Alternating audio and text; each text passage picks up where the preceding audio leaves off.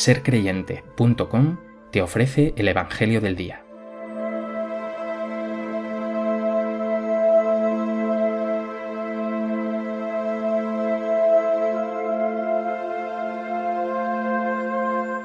Del Evangelio de Lucas.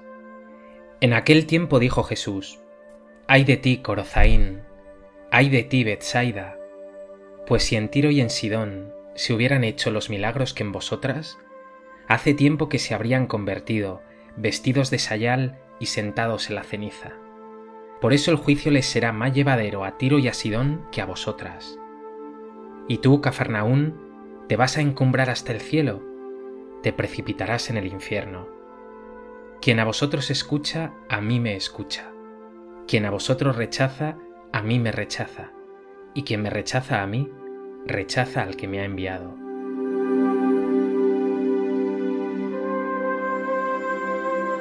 El texto que nos ofrece el Evangelio de hoy tiene un tono dramático muy marcado, incluso amenazante. Jesús se lamenta por los milagros hechos en algunas ciudades, que sin embargo no se han convertido. Corozaín, Betsaida, Cafarnaún. Es una advertencia seria, Rechazar la buena noticia del Evangelio supone perderse. La verdadera ganancia se halla en Cristo Jesús, que nos trae la salvación. Del Evangelio de hoy me gustaría destacar tres puntos. En primer lugar, quiero centrarme en estas palabras de Jesús.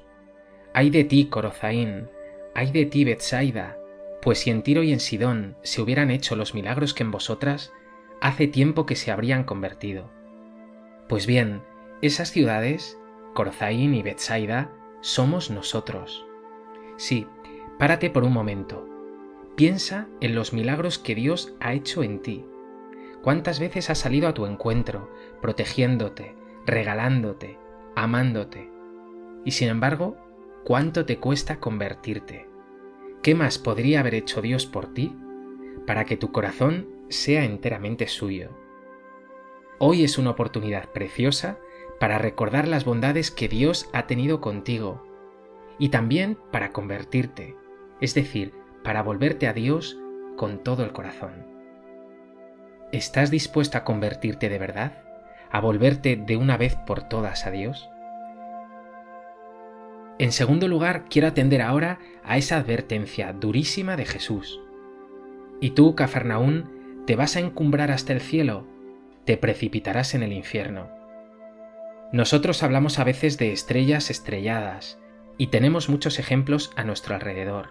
Grandes estrellas del fútbol, del cine, de la música, que acaban finalmente arrastrados por el suelo. Y en realidad nos pasa a todos.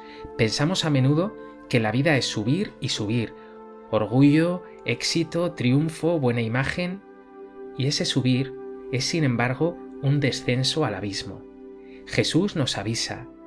¿Crees que estás escalando? ¿Crees que así tocarás el cielo? No. Al contrario, así te perderás.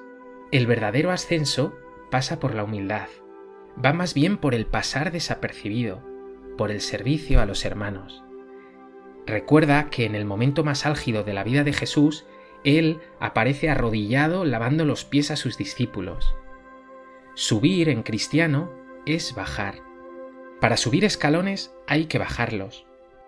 Como nos dice el cántico de Filipenses, Jesús pasó por uno de tantos, se anonadó hasta someterse incluso a la muerte, y una muerte de cruz. Ahí está el verdadero ascenso, en hacerse último y servidor de todos. ¿Cómo puedes bajar escalones tú? ¿Estás dispuesto a abandonar esa búsqueda de éxito o protagonismo que hace que finalmente te pierdas? En tercer lugar, escucha de nuevo estas palabras de Jesús. Quien a vosotros escucha, a mí me escucha.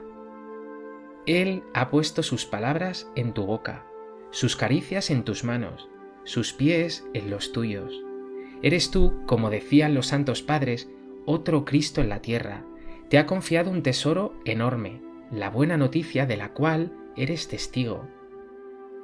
¿Eres consciente de este maravilloso regalo que es también una increíble responsabilidad? ¿Tus palabras saben a Jesús?